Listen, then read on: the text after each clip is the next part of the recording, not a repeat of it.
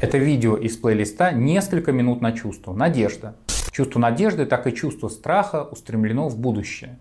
Появляется надежда в те моменты, когда в настоящем мы испытываем нехватку чего-либо и представляем, что получим это в будущем. Или же в те моменты, когда достигаем чего-то и хотим, чтобы это важное повторилось вновь.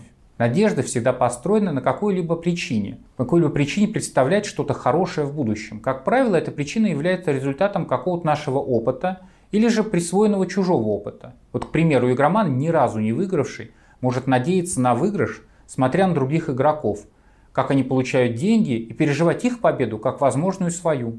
Надеяться мы можем на себя, на другого или на судьбу, ситуацию, что равнозначно везению. Бывает, что чувство надежды подменяет реальность. Женщина может надеяться, что муж бросит пить и годами игнорировать страх и отвращение. Если надежда не оправдывается, мы чувствуем отчаяние. Теле надежда ощущается как устремление вверх. Взгляд как будто устремлен в пространство за пределами этой реальности. Или же бывает человек даже закрывает глаза и улыбается. Надежда сопровождается глубоким вдохом, мышцы становятся мягче. Спектр чувств, связанных с надеждой, может быть следующий. Рассчитывать.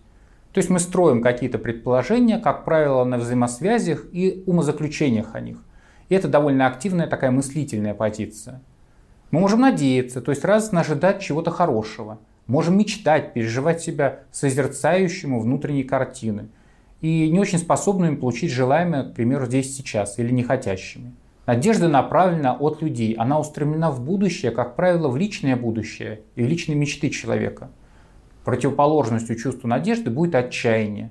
В следующем ролике я расскажу о чувстве гордости. Напишите в комментариях ситуации, в которых это переживание появлялось у вас.